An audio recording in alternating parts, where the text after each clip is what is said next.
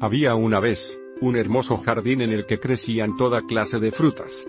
A todos los animales que habitaban en el jardín les era permitido comer las frutas que quisieran, siempre y cuando observaran una regla.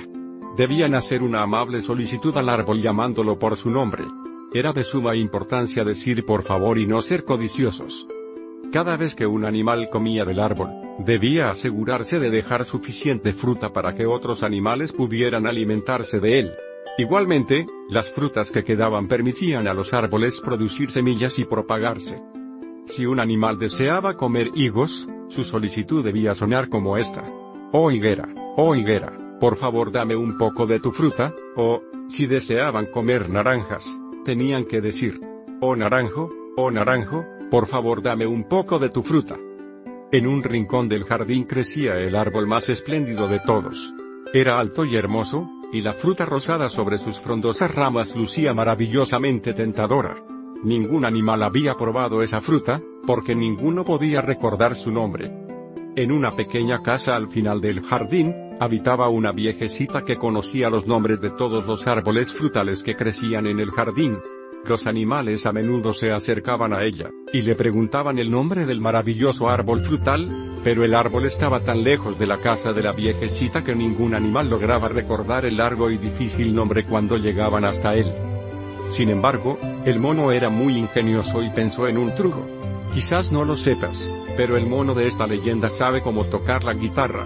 Con su instrumento debajo del brazo, fue a la pequeña casa de la viejecita, cuando la viejecita le dijo el nombre del maravilloso árbol frutal, él inventó una pequeña melodía y la cantó una y otra vez desde la pequeña casa de la anciana hasta el lugar del jardín donde crecía el árbol.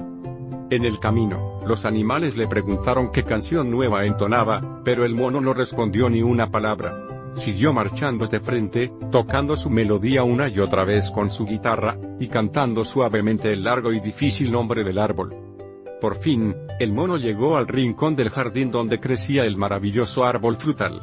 Nunca lo había visto tan hermoso. Su fruta rosada brillaba a la luz del sol.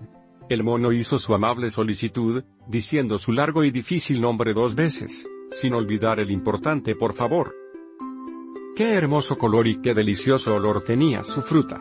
El mono nunca en toda su vida había estado tan cerca de algo que oliera tan delicioso. Entonces, tomó un gran bocado, ¿Qué cara hizo? Esa hermosa fruta de olor dulce era amarga y agria, y tenía un sabor repugnante. El mono la tiró tan lejos como pudo. El mono nunca olvidó el nombre del árbol y la pequeña melodía que había inventado. Tampoco olvidó cómo sabía la fruta. Tanto fue su desagrado que nunca volvió a comerla. Pero después de esta experiencia, su broma favorita era invitar a los otros animales a probar la fruta del árbol maravilloso, solo para ver las caras que hacían con el primer mordisco. Y fue así como el mono se volvió bromista.